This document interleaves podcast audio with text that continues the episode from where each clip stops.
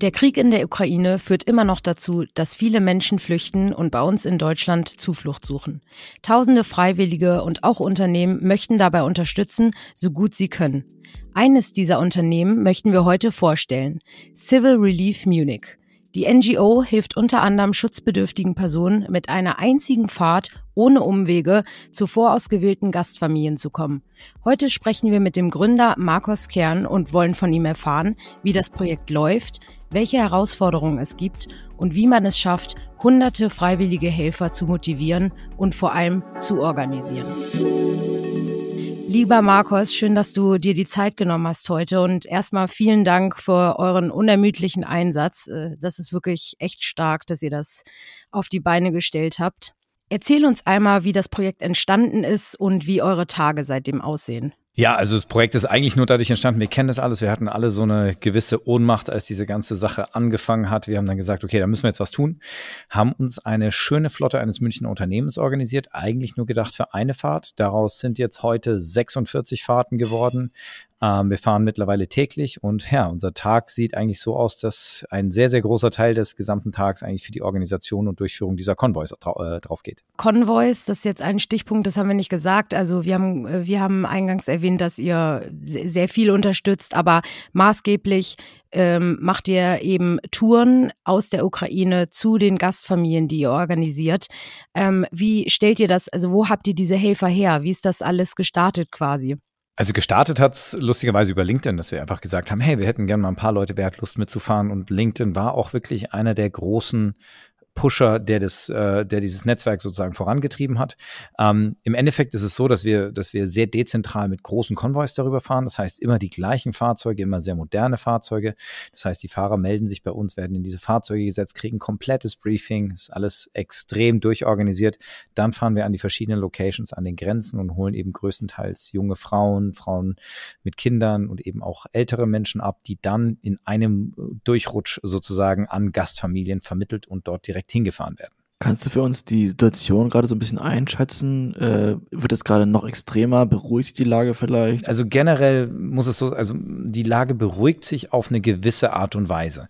Ähm, wir merken aber auch, dass die Leute sozusagen so eine falsche äh, ja, falsche Abstumpfung mittlerweile erleben. Also die, die Lage vor Ort beruhigt sich nicht, da kommen immer mehr Menschen nach.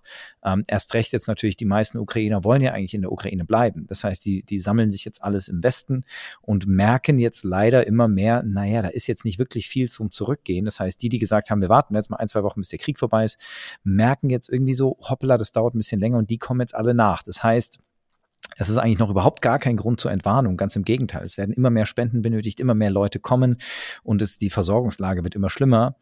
Was wir leider merken, ist, dass schon so die, man hat so ein bisschen das Gefühl, jeder hat jetzt mal so ein bisschen gespendet. Jetzt kennt man auch die Bilder in den Nachrichten und da kämpfen wir jetzt natürlich gegen an, dass da jetzt so eine gewisse Ruhe einkehrt, dass die Leute denken, jetzt haben wir ein bisschen was gemacht, das passt ja jetzt schon. Aber es ist immer noch so, dass vor allem Frauen und Kinder ausreisen dürfen. Das heißt, die Männer sind nach wie vor verpflichtet dazu, im Krieg zu kämpfen, wirklich. Ja, genau. Also die werden auch immer mehr eingezogen. Also wir, wir sind ja im direkten Kontakt. Das Schöne bei unseren Konvois ist ja, dass wir dadurch durch das Dezentrale haben wir sehr, sehr gutes Verhältnis Fahrer zu Fahrgästen. Das heißt, wir erfahren unglaublich viele dieser Stories. Wir sitzen ja 12, 13 Stunden direkt im Auto mit dem und nicht mit dem großen Bus. Generell haben wir jetzt, glaube ich, bei knapp 2000 Leuten, ich glaube, wir hatten vier Männer, die unter 60 waren und dann wahrscheinlich so ungefähr um die 25 Opas über 60. Der Rest waren wirklich alles Frauen. Ähm, die werden jetzt noch nicht alle eingezogen, aber es, die dürfen natürlich erstmal nicht aus dem äh, Land raus, wo auch sehr, sehr, sehr große Strafen sind. Also ich selber bin am Anfang sehr oft auch in die Ukraine selber gefahren, um die Leute zu holen. Und da passiert es dann schon drei oder viermal, dass Leute rausgefischt werden. Also da fragt man dann immer, habt ihr eine so Sondergenehmigung, um rauszugehen? Ja, und dann kommt eine Familie mit zwei Kindern, einer Frau und einem Mann. Ja, an der Grenze war dann Schluss. Du hast es gesagt, ihr habt schon sehr viele äh, Helfer, Gott sei Dank, Unterstützer, Fahrer. Dann, wenn man auf eurer Seite guckt, ihr habt ja auch eine Landingpage äh, für Civil Relief, wo man, wo ihr wie so eine Art ähm, ja, Blog äh, oder kleiner Live-Ticker so ein bisschen die Tage auch so Revue passieren äh, lasst, wo man sieht, wer da alles hilft. Ähm, ich weiß nicht, ich habe gesehen, ähm, ein, ein, äh, zwei Mädels von einem Schuhladen spenden 100 Kinderschuhe oder ähm, Essen und, und was es da nicht alles gibt. Und äh, wir, wir haben es gesagt, Gott sei Dank gibt es viele Initiativen und wenn man sich mit dem Thema beschäftigt, dann wird man auch was finden. Aber in unserem Vorgespräch haben wir ganz klar irgendwie darüber gesprochen, dass es leider ja noch oft so ist, dass ähm, die Menschen irgendwie ein bisschen ja Vorarbeit brauchen beziehungsweise ein Projekt, das es gibt und dann, ähm, dass man sie quasi da reinholt, so ins, ich will es nicht gemachte Nest äh, nennen, aber ähm, die, äh, die Hürde quasi etwas zu starten, das noch nicht entstanden ist, also was man selber anpacken äh, packen muss, ist, glaube ich, größer als schon bereits vorhandene Projekte zu unterstützen. Ne? Und wir haben ja auch gesagt, in der Folge wollen wir unbedingt ähm, ja den Leuten, den Unternehmen ja auch, ähm, die ja ihre Mitarbeiter und Mitarbeiterinnen freistellen können und so weiter, äh, zeigen, hey, schaut mal, was es da nicht alles gibt. Und jetzt eure Fahrten, die Ukraine ist nicht gerade um die Ecke. Ähm, wie, wie reagieren da eure Fahrer und Fahrerinnen? Also nehmen die sich Urlaub, sagen sie, ist mir alles egal, das geht jetzt echt vor, ich mache hier mit. Ähm, oder wie läuft das äh, quasi, dass sie die, die Zeit haben, da zu helfen? Ja, das hast du, hast du schon sehr, sehr richtig erkannt. Und, und das ist eigentlich auch das Interessante, was wir so ein bisschen anders machen. Und ich ich will mal einfach extrem direkt sein, weil, weil ganz oft versteckt man sich ja so hinter Sachen und sagt, na ja, okay, ganz direkt, wir machen das einfach extrem gut organisiert und wir machen es so, dass wir, wir nennen teilweise unsere Fahrer oder die Leute, die mitmachen in unseren Gesprächen, nennen wir die Kunden weil wir einfach ein Produkt machen und dieses Produkt ist helfen. Und das muss beiden Seiten schmecken. Auf der einen Seite ist das eben sehr, sehr nervig, weil ganz, ganz viele Hilfsorganisationen immer sagen, hey, wir brauchen, ihr müsst, könnt ihr nicht. Und im Endeffekt, der Mensch will helfen wir, wir haben alle in uns drin ein positives, wenn wir Leid sehen, wollen wir helfen. Diese Ohnmacht kommt ja nicht von ungefähr. Wir gucken das ja nicht an und ärgern uns, dass da Krieg ist. Wir fühlen uns ohnmächtig. Und deswegen ist es ganz, ganz wichtig bei solchen Hilfsaktionen, und das ist ja eigentlich auch die, die, die, die Spanne zur Arbeitswelt.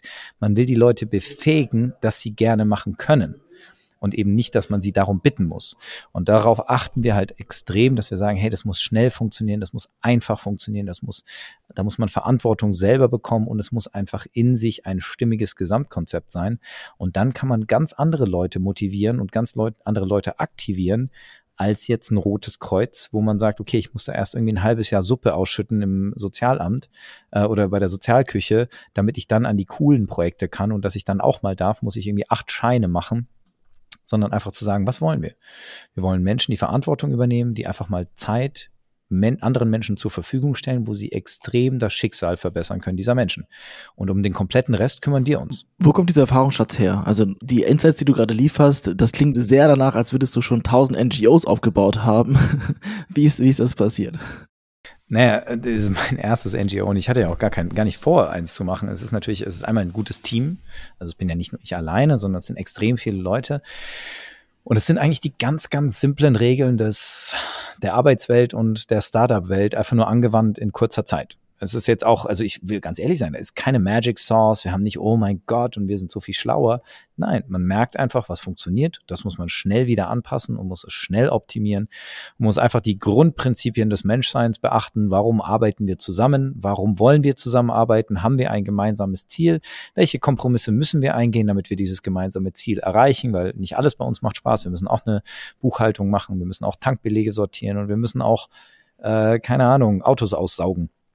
Ähm, aber das große Ganze ist, und da ist ja das, was, was heutzutage auch bei im, im Bereich Arbeit, die Leute brauchen ja mehr als nur eine Bezahlung. Und wir haben ja noch nicht nur eine Bezahlung. Also müssen wir das, was wir den Leuten geben, eben umso besser machen. Also wir müssen ihnen einfach zeigen, du hast jetzt gerade einen richtigen Einfluss auf deine Umwelt. Und wie ist das bei denen, die jetzt schon mitmachen? Also ihr seid ja anf oder seit Anfang März äh, gestartet.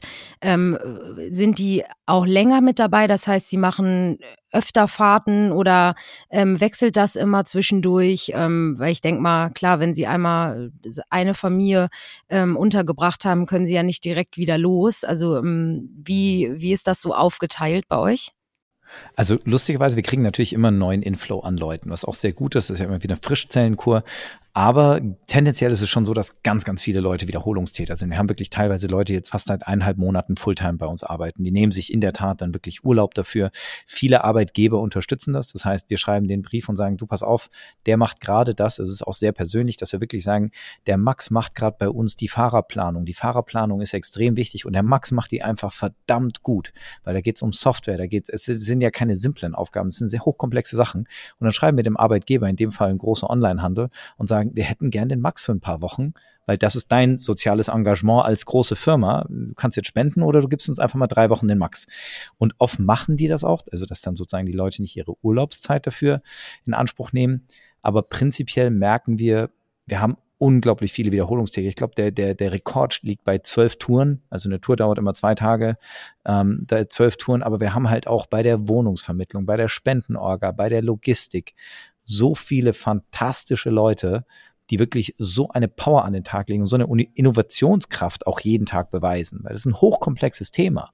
Man denkt immer, ja, die fahrt halt darüber und holt Leute ab. Nein, da geht es um Flüchtlingsströme, da geht es um, ähm, an welchem Center sind die jetzt gerade? Da ist jetzt gerade eine Zugverbindung unterbrochen, da kommen jetzt mehr Leute, weil da ist jetzt gerade Osterfest. Das sind extrem komplexe Dynamiken, die da eigentlich in dieses Gesamtsystem reinspielen. Da braucht man wirklich Know-how. Also man muss nicht Leute haben, die einfach sagen, du, ich habe Bock, ein bisschen Auto zu fahren, das sind wirklich hochstudierte Leute, die wirklich saukomplexe Themen da lösen müssen. Und was braucht ihr gerade konkret? Also wir haben ja ein paar ZuhörerInnen, wenn die jetzt hören, okay, ich will unbedingt helfen, da ist eine Struktur, die, auf die ich mich andocken kann. Was fehlt euch gerade aktuell am dringendsten? Also am dringendsten fehlen uns momentan Gastfamilien und dann natürlich, weil wir jetzt gerade die Kapazitäten extrem raufdrehen, natürlich weitere Fahrer. Gastfamilie muss man sich so vorstellen. Wir kennen alle diese Situation. Keiner gibt gerne sein Haus her. Man weiß ja nicht, wer da kommt. Und den Prozess haben wir uns eben auch angeschaut und haben gesagt, hey, wie können wir das denn für den Kunden, in dem Fall die Gastfamilie und eben den Kunden auf der anderen Seite, in dem Fall die, die ukrainisch, äh, ukrainische Person oder Personen, die eben kommen, wie können wir das perfekt machen? Es funktioniert so, die Leute können sich ganz simpel eintragen. Das heißt, man muss einfach nur sagen, du, ich hätte eine Dachgeschosswohnung da könnte ich mir vorstellen. Da ist noch gar kein Commitment. Wir sagen dir nicht, ja super, wie viele Personen und wann bringen wir sie. Aber irgendwann rufen die dann an und die rufen auch erst an, wenn diese Personen bei uns im Auto sitzen. Wir gehen teilweise mit den Daten runter bis auf, hast du eine Katzenhaarallergie, ähm, bist du Raucher, sprichst du Englisch, möchtest du lieber jemand, der nur Russisch spricht, was auch immer um wirklich rauszufinden, okay, wo könnte der perfekte Match sein? Also wirklich die Grafikerin, die bringen wir zum Typen, der hat eine Webdesign-Firma und einen Sohn mit seiner Frau, der heißt im gleichen Alter, die können zusammen Fußball spielen. Das geht so weit, dass die wirklich teilweise bei uns anrufen und sagen, ja, gebt uns nochmal die Kleidergröße von dem Kleinen, weil der hat bestimmt keinen Schlafanzug. Wir fahren jetzt nochmal zu einem H&M, wenn die heute Nacht kommen, dass der einen Schlafanzug hat. Und damit schaffen wir sozusagen dieses perfekte Matching. Von daher der Aufruf an, der erste Aufruf, tragt euch ein, wenn ihr Platz habt. Also keiner wird irgendwie einfach vermittelt und wir bringen auch nicht ungefragt jemanden vorbei, sondern wir haben da einfach ein extrem kompetentes Team, die wirklich tief gehen und erstmal wirklich abchecken, passt dieser Match? Also wirklich notfalls könnt ihr mit denen telefonieren und dann sagt ihr, ja cool, bring die zu uns. Und das zweite sind natürlich Fahrer. Also das klingt immer so nach so einem Riesenritt es ist schon auch 1000 Kilo, 1300 Kilometer in die eine und 1300 Kilometer in die andere Richtung ist auch was. Haben da ein perfektes System, dass die Leute eben so durchswitchen. Keiner fährt länger als 2,5 bis 5 Stunden maximal am Stück. Das sind nagelneue Autos, also wir fahren eigentlich fast nur mit BMW X5, äh, mit allen Assistenzsystemen. Also da, das ist, ähm, da darf man auch keine Angst haben. Und prinzipiell hier auch der Aufruf, wir suchen vorrangig jetzt auch vor allem mehr Frauen. Weil eine Sache, die darf man nicht unterschätzen. Viele Frauen sind alleine unterwegs, viele Mütter sind alleine unterwegs. Das ist ein ziemlich krasser Unterschied, mit wem wir da konkurrieren. Also einmal natürlich mit Privatfahrern, wo die sich sowieso prinzipiell unsicher fühlen. Wir konkurrieren leider aber auch mit ganz anderen Gestalten. Ähm, da ist eine weibliche Fahrerin ein ganz, ganz, ganz großer Entscheidungsfaktor. Das ist auch ein sehr wichtiger Punkt. Ähm, also mal abgesehen davon, du hast es auch betont, da steckt ja ein immenser Aufwand dahinter, was ihr alles macht. Also selbst dieses Matching mit den Gastfamilien etc., das ist wirklich, also Chapeau, äh, wie du schon gesagt hast, mehr als nur Convoys. Und dieser Punkt, äh, wir brauchen mehr Frauen, ähm, das ist natürlich auch nicht zu zu äh, zu vergessen. Ähm, dass die Leute, die aus der Ukraine kommen, da wirklich was erleben. Und mit dir hatten wir im Vorgespräch auch die, die, den Austausch oder die Situation. Ähm, wir wollen alle helfen und das ist auch toll. Je mehr helfen, desto besser. Aber viele unterschätzen ein bisschen, dass das wirklich nicht nur eine Fahrt ist. Ich nehme Leute mit, bringe die schnellstmöglich in Sicherheit zu den Gastfamilien, sondern da sind teilweise traumatisierte äh, Personen mit dabei. Ähm, auch wenn du jemanden als Gastfamilie aufnimmst dann kann es vorkommen, dass äh, die Familie oder die Person wirklich ja traumatisiert, ähm, psychisch am Ende sind und nicht einfach nur bei dir wohnen, sondern ne, im Idealfall kümmerst du dich halt auch wirklich intensiv um die. Wenn ich das alles nicht weiß. Ich kriege nur die Bilder aus den Medien mit, die schon schlimm genug sind. Und ich bin dann da, also äh, unterstützt die auch im Sinne von äh, Vorab-Coaching oder dass, dass äh, quasi die Fahrer, die schon mal da waren, den nächsten Fahrer ein bisschen abholen und sagen, hey, bereite dich da echt mal auf was vor. Ähm, helft ihr da auch oder wie geht ihr mit sowas um? Absolut. Und das ist auch ein, ein Punkt, den die meisten Leute wirklich brutal unterschätzen. Also eigentlich jeder, der von der Tour zurückkommt, meint, okay, life-changing, hey, ich habe noch nie so wichtige, äh, so wichtig meine Zeit äh, gemacht, aber natürlich auch hoppala, okay, das habe ich mir irgendwie einfach alles ein bisschen nicht ganz so schlimm vorgestellt. Wir haben immer, also unsere Konvois fahren jeden Tag um 18 Uhr los, beziehungsweise um 18 Uhr gibt es unser Hauptbriefing. Das dauert fast eine Stunde und da gehen wir eigentlich auf alle Aspekte ein. Fahrsicherheit, wo findet ihr eure Verpflegung, Corona etc., aber eben auch zu einem sehr, sehr großen Teil einmal die Kommunikation mit, also wen holen wir da ab, wie kommunizieren wir mit denen? Und was passiert vor allem, sagen wir es mal so, wir sagen immer so, es gibt so ein paar Sachen, die umschifft man einfach. Bitte, bitte, bitte, fragt die Leute nicht, wo sie herkommen. Das wollt ihr nicht wissen weil die kommen daher, wo sie gerade weg wollen von. Also gibt es eigentlich kein, keiner sagt, du pass mal auf, ich komme aus einem kleinen Städtchen, nö, da war eigentlich alles okay und jetzt habe ich mir gedacht, ich gehe. Nein, die sagen dir, sie kommen aus Kharkiv, die kommen aus Mariupol. Und jeder kennt die Bilder da. Dieses Gespräch wollt ihr nicht starten. Genauso gut auch die nächste Frage, fragt bitte, bitte, bitte, auf keinen Fall, was macht denn dein Mann? Oder wo ist denn der eigentlich? Weil die Antwort in, zum sehr, sehr großen Teil ist, ich weiß es nicht so ganz genau. Ich glaube, der steht an der Hauptbitze und hofft, dass ihr nicht gleich einen Scharfschütze erwischt. Also diese Unterhaltungen muss man komplett umschiffen. Und da sind wirklich auch ein paar wirklich, wirklich harte Fälle dabei, wo wir dann auch den Leuten, sagen wir ein psychologisches Grundcoaching geben müssen, wie man mit solchen Situationen umgeht weil die Leute sitzen dort. Da ist alles dabei. Manche sind ruhig, manche sind komplett abgeschaltet, manche wollen erzählen.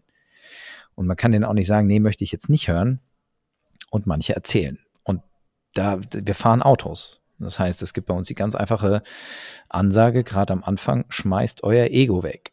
Und zwar komplett, weil wenn ihr merkt, ihr habt jetzt gerade was erzählt bekommen und das ist eine harte Nummer gewesen, dann fahrt ihr bitte nicht mehr. Weil wir haben, ich will jetzt da nicht auf die Details eingehen, aber wir haben Situationen gehabt, wo gestandene Männer, die wirklich, die sind selber Coach, die sind selber Psychologe, die sind selber, haben Firmen, auf einmal sagen, bei mir geht jetzt gerade nichts mehr, stopp, Ende. Ran, ranfahren, raus, fuck.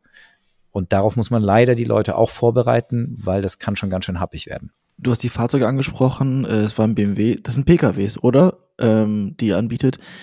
Ist das so, dass man dann auch mit zwei Fahrern denn, äh, arbeitet, dass man die sich auch abwechseln können oder wie ist das strukturiert? Genau, also wir fahren nicht mit zwei, wir fahren mit 1,5 bis 1,75 Fahrern. Ähm, wir haben das alles mittlerweile extrem optimiert. Das heißt, es ist eigentlich so ein returnierendes System. Jeder, also jeder wird sowieso schon mal angerufen und das ganz Wichtige ist, die wichtigste Frage beim Fahrerbriefing ist natürlich, fährst du sicher, hast du Fahrerfahrung, aber dann auch, kannst du auf dem Beifahrersitz schlafen? Weil das muss man. Wir machen hier keine Höllentour, wir machen hier keine, hey, das schaffst du schon und bitte hau dich mit Red Bull vor. Ganz im Gegenteil, wir fahren eine extrem geordnete, langsame Fahrt das ist, ich sage immer, das ist wie wenn du mit Auto fahren würdest, wenn du von der Schwiegermama das Auto vom Autohaus für die abholst und das ist nagelneu. So möchten wir bitte, dass du fährst. Und dann geht es eben sehr viel darum, dass du ganz viel durchswitcht. Das heißt, die, wir haben immer so, wenn wir jetzt zum Beispiel zehn Fahrzeuge haben, sind so drei oder vier mit einem freien Beifahrersitz, die wir auch brauchen für die Rückfahrt, weil sonst ist es einfach nicht effizient.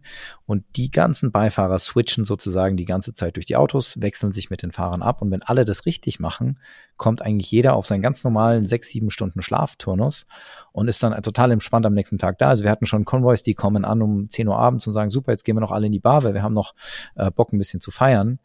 Wir haben aber halt auch schon Konvois gehabt, da Reifenpannen, dann ist vor Ort die Situation ist natürlich extrem schwer einzuplanen. Wir kriegen nicht immer die Leute genau rein in die Autos, wie es gerade geplant ist, weil manchmal, manchmal sind Zugverbindungen kaputt, manchmal kommen keine Busse an. Da kann es dann schon mal passieren, dass man dann auch um sieben oder acht Uhr morgens hier antrödelt. Ja, das wollte ich euch, äh, wollte ich dich auch gerade fragen. Manche Sachen kann man einfach nicht planen. Also wenn es wirklich PKWs sind und es gibt, weiß ich nicht, äh, die typischen fünf Sitze oder wie, ähm, und dann sind es doch zwei mehr. Ähm, wie regelt ihr das denn vor Ort? Also klar, so so eine unvorhergesehenen Sachen wie Zugverbindungen, das kann man alles nicht wissen oder was generell passiert. Wen habt ihr da vor Ort beziehungsweise ähm, sind die jetzt seit ja Wochen quasi da und regeln das alles oder wie wie kriegt ihr wie kriegt ihr diese Verbindung hin? Ja, also zum einen ist es natürlich so, das sind alles meistens Leute von den offiziellen Stellen vor Ort und das sind natürlich größtenteils freiwillige Arbeiter. Das heißt, das wirklich nervige bei unserer Situation ist nicht nur, dass wir ein, eine Situation haben, die sehr schwer zu kalkulieren ist, sondern dass die Leute auch alle fünf bis zehn Tage durchwechseln. Das heißt, jedes Mal, wenn man so, oh, jetzt läuft's richtig gut mit der so und so, hey, die ist perfekt gebrieft, dann passiert wieder irgendwas. Ja, ich bin dann morgen weg und dann kommt der nächste und also man muss da wirklich, deswegen ist es so wichtig, dass wir von unserer Orga so extrem optimiert sind. Man muss da wirklich, wirklich bei der Sache sein. Generell ist ja so, wir haben ja einmal unsere direkten Pickups, die laufen über Chats. Da ist wirklich viel Kommunikation, um viel zu organisieren, dass wirklich alles von A nach B passt. Das ist sehr, sehr komplex und sehr kleinteilig. Und dann haben wir unsere, unsere, unsere bekannten äh, Partner sozusagen in den Centern, die dann eben wirklich, die gehen durch die Center durch und sagen, oha, da vorne ist irgendwie eine Frau, die ist ganz allein unterwegs, der geht's gerade nicht so gut. Die setzen wir jetzt mal hin und dann tragen die die sozusagen bei uns ein und sagen, du, morgen könnt ihr die mitnehmen. Und dann ist es natürlich so, wenn wir dann vor Ort sind, der Rest wird in Anführungsstrichen aufgefüllt, wo wir einfach sagen, hey, so, und wer möchte denn jetzt noch nach München? Ähm, da kann es dann auch mal sein, dass so eine Familie von vier oder fünf Leuten auf einmal dabei ist, was ja prinzipiell normalerweise nicht unsere Zielgruppe ist, aber jeder, der mitkommt, für den ist das ja gut. Und so ist eben die Zusammenarbeit eigentlich sehr gut, aber man muss wirklich, also wir hatten auch schon Fahrer, die meinten, ja, also nee, das müssen wir ganz anders machen, wir holen uns jetzt ein Hotel und wenn die mitfahren sollen, sollen die bitte alle morgens um zehn dann auch dastehen. Das ist halt einfach ein Krieg. Das kann man, die Leute steigen halt in den nächsten Bus oder sagen, hey du, ich habe mich jetzt gerade umentschieden, ich fahre in die andere Richtung. Ähm, also da muss man schon mit umgehen können. Mich interessiert jetzt noch, wie mir gesagt, das heißt äh, Civil Relief Munich. Das heißt, wenn ich jetzt nicht gerade in München wohne, so zum Beispiel wie ich in, ha in Hannover, kann ich trotzdem helfen? Wie viel Zeit muss ich einplanen? Ist es ein langes Wochenende? Ist es eine Woche? Ab wann sagst du, Alex, melde dich bitte bei mir? Also der Witz ist wirklich, und, und wir haben wirklich Leute, die teilweise aus Hamburg kommen, um bei uns mitzufahren. Wo wir auch schon langsam sagen, hey Jungs, aber schaut wenigstens, dass ihr dann nicht mit dem eigenen Auto fahrt, weil sonst habt ihr irgendwann 5000 Kilometer auf dem Tacho. Ähm, das also generell lieben wir es einfach so, diese drei Tage ist eigentlich so ein sehr, sehr gutes Ding. Also entweder fährt man, das sind zwei Tage, plus wir müssen sagen, hey, den nächsten Tag bist du einfach durch, da brauchst du ein bisschen Zeit, das musst du auch alles verarbeiten und schlafen.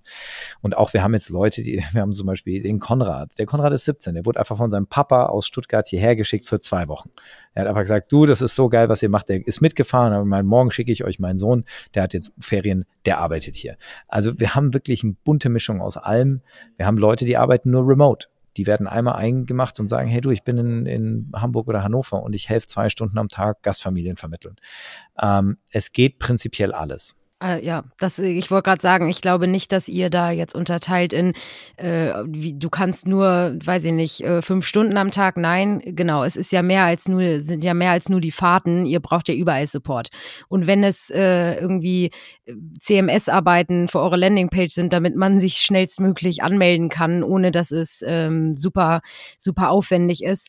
Und äh, das auch nochmal dazu, wo fängt es an und wo hört es auf? Also das, was du uns alles erzählt hast, das ist schon, äh, denke ich mal, genug Arbeit für euch. Ähm, wenn dann die Familien aus der Ukraine, äh, Gott sei Dank, hier in Deutschland angekommen sind und bei den Gastfamilien sind, inwiefern habt ihr da auch noch äh, oder benötigt ihr da auch noch Support? Also im Sinne von, ähm, wie lange bleiben sie bei den Familien oder macht ihr mit den Fa Gastfamilien aus, dass ihr helft bei, ich weiß es nicht, ähm, weiterhin Spenden aus der Umgebung äh, dorthin bringt zum Beispiel oder landen sie bei den Familien und ihr seid dann damit quasi erstmal raus? Also prinzipiell raus ist man ja nie wirklich, aber es gibt natürlich extrem viele verschiedene andere Stellen, die sich natürlich sehr, sehr gut nachsorgen. Also prinzipiell, wir haben echt am Anfang haben wir uns da auch mehr Gedanken gemacht, als wir eigentlich hätten machen müssen. Ähm, Im Endeffekt ist es sehr, sehr simpel. Sobald die bei den Familien sind, passiert es so automatisch, dass die Familie so ein Ownership entwickelt und hey, wir müssen jetzt zusammen und wir gehen jetzt mit euch aufs Amt und Google ist dein bester Freund, ist da auch wirklich, es gibt so viel, es gibt Integrat, es gibt so viele Möglichkeiten, an diese Informationen zu kommen. Und wir geben ja teilweise unseren äh, Fahrgästen auch Handys mit, wenn die keine haben. Die kriegen SIM-Karten. Also das ist gar nicht so viel, wie man sich es eigentlich vorstellt. Das wirklich Wichtige ist, dass, also es gibt zum Beispiel eine unglaublich gute Jobplattform, diese Jobs for Ukrainians ähm, oder Jobs for Ukraine da hat so jeder seine Nische gefunden. Unsere Nische ist natürlich, die Leute rüberzubringen und die richtigen Familien zu finden. Und danach geht's eigentlich ganz, ganz gut weiter immer und, und ist eigentlich relativ entspannt. Wie sieht es denn aus mit äh, institutionellen Hilfe? Also anders gesagt, warum muss ein Unternehmer aus München so stark reingehen? Was macht eigentlich der Staat? Äh, der macht schon die richtigen Sachen. Also ich will da auch gar nicht jetzt so dieses typische Bashing und auch die anderen Hilfsorganisationen machen das schon, schon okay aber die sind halt nicht schnell, die sind, die reagieren nicht in den Zeitrahmen, wo es eigentlich nötig wäre, weil wenn da drüben jemand steht und wirklich, also ich sage das immer so, im schlimmsten Fall steht da nachts eine Mutter mit einem, wir hatten eine dreimonatige und die steht nachts an der Landstraße nach der, äh, nach der Grenze. Und da sind aber halt 20 Kilometer Landstraße, bis das nächste Dorf kommt und es ist drei Uhr nachts und minus vier Grad. Da bringt's mir halt nichts, wenn ich mich jetzt in den Stadtrat setze und sage, ja, und wie machen wir das und können wir mal die Turnhalle umbauen, sondern es braucht schon diese, diese schnellen Aktionen. Und da ist eben so auch es passiert unglaublich viel. Das Herz ist am rechten Fleck und man hat ja auch durch, durch Sachen wie die Syrien-Krise auch gelernt, was zu tun ist. Es ist an manchen Stellen noch ein bisschen zu langsam. Und das wirklich Traurige ist, es ist auch, ich weiß, das, was wir machen, ist sozusagen die, die, ja, die Gold-Premium-Variante, weil wir einfach so extrem persönlich in diese Situation reingehen können. Wir können wirklich die Person selber direkt fragen und sagen, geht's dir gerade gut? Brauchst du medizinische Hilfe? Wir hatten Schwangere dabei, die kriegen am nächsten Morgen über unser Netzwerk direkt den Termin äh, bei der, beim, für, für einen Schwangerschaftscheckup. Dieses, das kann halt ein System, was groß ist, nicht leisten. Da ist halt eine, eine Annahmestelle wie Riem, da geht man rein, wird registriert und dann kann man Busse nehmen. Ist schon auch wichtig, aber das ist halt leider nicht, das beendet halt oft jetzt diesen Schicksals, äh, leider sehr, sehr traurigen Trip, den da viele halt hinter sich haben, nicht, die sind teilweise seit drei Wochen unterwegs. Die will man nicht nochmal zwei Wochen irgendwie in der Turnhalle und dann an einem Bauzaun und dann bei einer Registrierung und dann in einem Bus und dann in einem Zug und nochmal an einem Bauzaun und dann nochmal drei Tage hier auf dem Feldberg schlafen. Man will die Leute, die, die müssen, die brauchen ein Zimmer. Die brauchen Tür mal zumachen, die brauchen mal Klamotten ausziehen, duschen.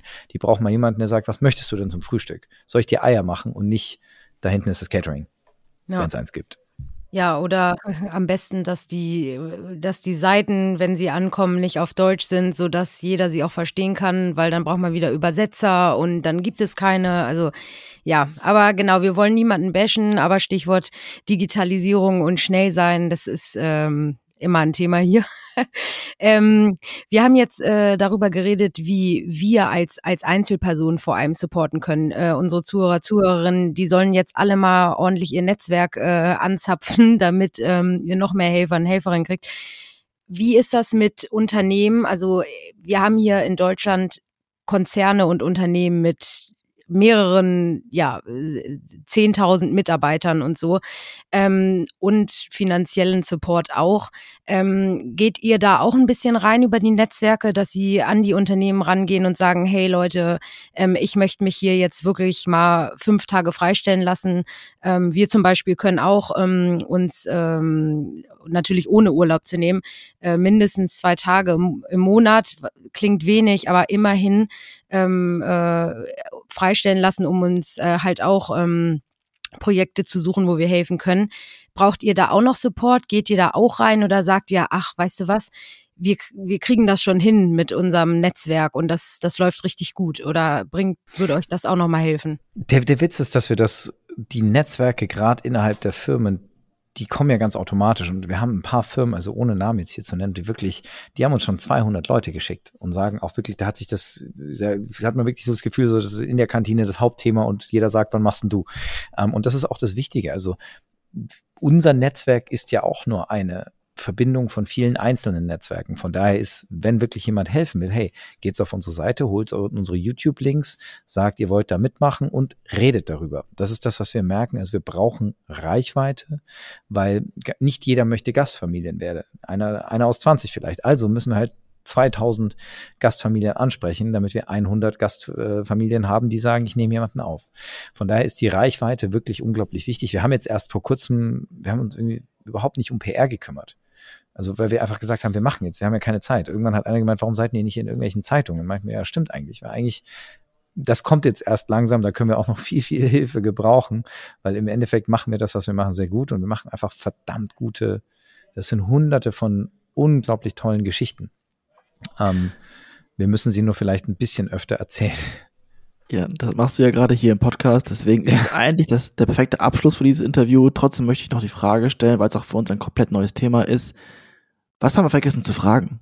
Also ist doch etwas, was du sagen musst zu der Situation, zu dem Projekt, ähm, was noch nicht in den letzten 30 Minuten stattgefunden hat? Sehr gute Frage. Also äh, prinzipiell, und, und das ist eigentlich, das ist jetzt noch, das ist eigentlich der Grund oder einer der, ja, ist eigentlich der Grund, warum es diese NGO jetzt auch gibt, ist, ich glaube, es bei uns herrscht, und das ist vielleicht auch ein bisschen so eine deutsche Sache, wir haben immer unglaublich viele Ideen und wir würden immer gerne und da könnte man noch und wäre doch gut, wenn.